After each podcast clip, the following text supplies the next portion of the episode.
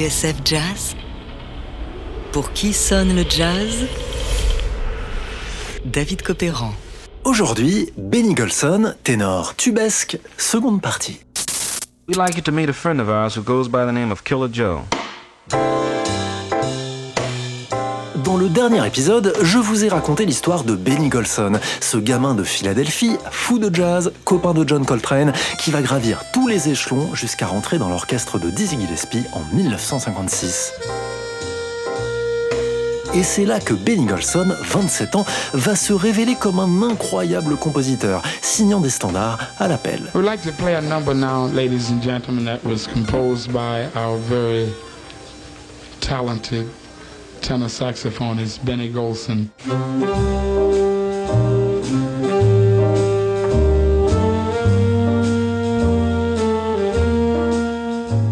Dans un long entretien à Anthony Brown, co-signé par le National Museum of American History, Benny raconte Dizzy Gillespie ignorait que lorsque j'étais au lycée, j'avais sa photo sur le mur au pied de mon lit.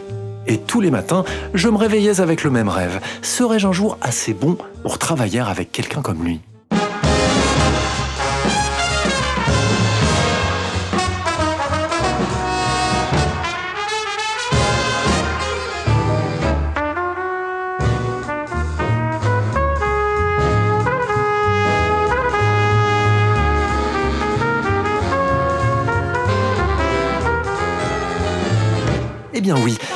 Grâce à son ami Quincy Jones, Benny Golson entre chez Dizzy à la fin des années 50.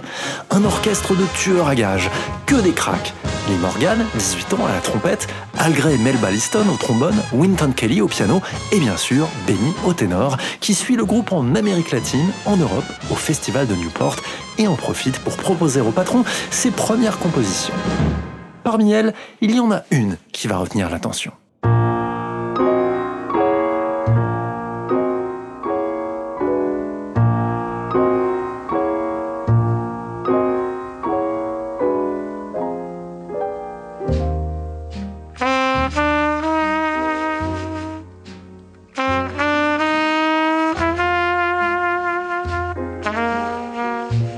C'est un thème que Benny a mis du temps à écrire. Plutôt habitué à composer d'un seul jet, il a mis deux semaines à mettre le point final à sa nouvelle création, I Remember Clifford, dédié à son confrère, le trompettiste Clifford Brown, disparu dans un accident de voiture.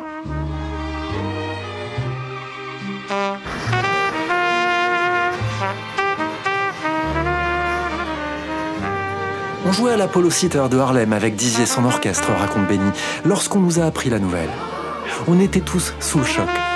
Alors, j'ai décidé d'écrire un thème qui aiderait tout le monde à se souvenir de Clifford, que chaque note reflète la personne qu'il était. We'd like to play a number now, ladies and gentlemen, that was composed by our very talented tenor saxophonist Benny Golson. It's a tribute to the late to the late genius of the trumpet, Clifford Brown. He calls this one I Remember Clifford.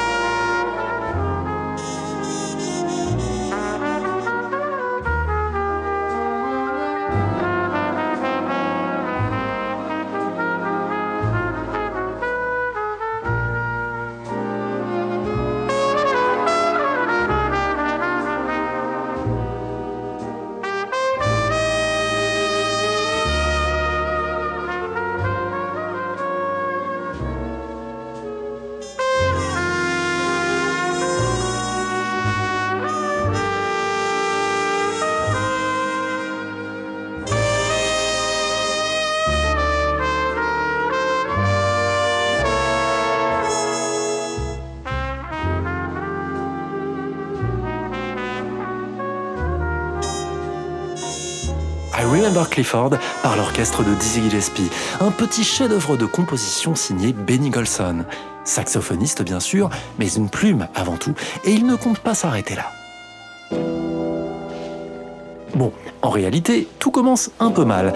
Si l'orchestre de Dizzy est assez incroyable, financièrement, c'est un désastre.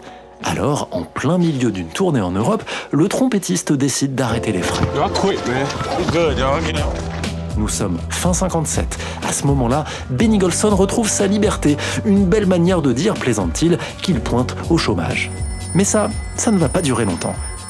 Le téléphone sonne, c'est le batteur Art Blakey des Jazz Messengers. Blakey est empêtré dans les problèmes jusqu'au cou. Son saxophoniste l'a planté, le public ne vient plus au concert, et lui-même est en pilote automatique. Il lui arrive même de s'endormir derrière sa batterie. Alors, il donne à Benny Golson carte blanche, à lui la charge de réveiller les Jazz Messengers.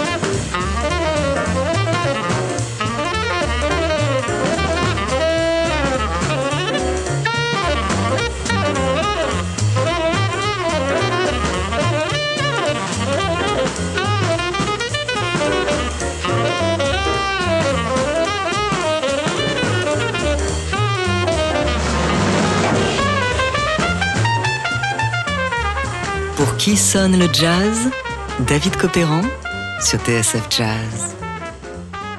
Are You Real L'une des premières compositions du ténor Benny Golson pour les Jazz Messengers d'Art Blakey en 1958. Les Messengers, un groupe alors moribond qui, grâce à l'effet Golson, va retrouver sa superbe. Et pour cela, Golson a quelques idées.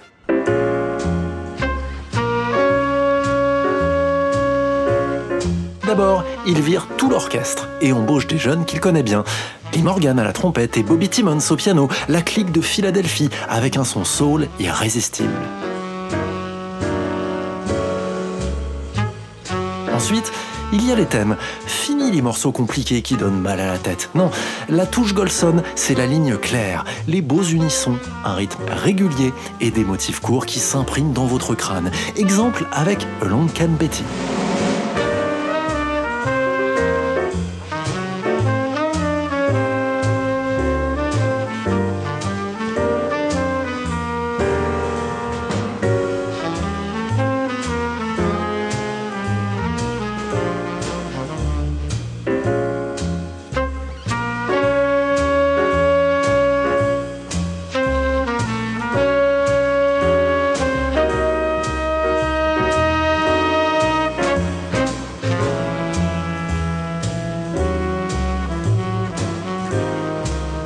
Ainsi, en quelques mois, les Jazz Messengers remontent la pente, enregistrent un futur classique, l'album Monin, et triomphent en Europe grâce, entre autres, au tube de leur directeur musical Benny Golson. Ultime coquetterie, mais elle veut dire beaucoup, Benny impose aux Jazz Messengers le port du smoking. Question de fierté. The saxophone, we have our musical director, our composer, our arranger, our shake dancer. Ladies and gentlemen, the winner of the critics' poll of the 1958 Downbeat Award, Benny Golson, tenor saxophone.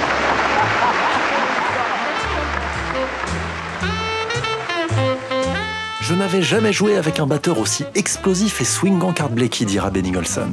Je me suis senti immédiatement chez moi. Son style de jeu faisait appel à tout votre corps. Ses roulements de caisse claire déchiraient mes solos, si bien qu'à un moment, plus personne ne pouvait m'entendre. En fait, Art était juste en train de me pousser dans mes derniers retranchements, parce qu'il trouvait que je ne jouais pas assez. Alors, je m'y suis mis. Ces premières nuits avec Blakey, conclut Golson, furent celles où j'ai passé mon doctorat de musicien de jazz.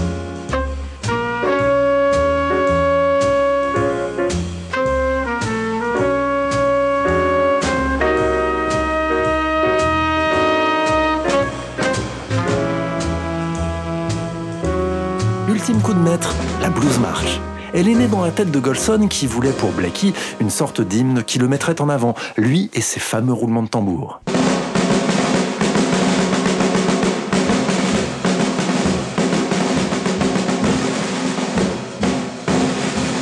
Un thème funky, brillant, exubérant, immédiatement adopté par Frank Teno et Daniel Philippaki, les deux animateurs de Pour ceux qui aiment le jazz sur Europe numéro 1. Bonjour, ici Europe numéro 1.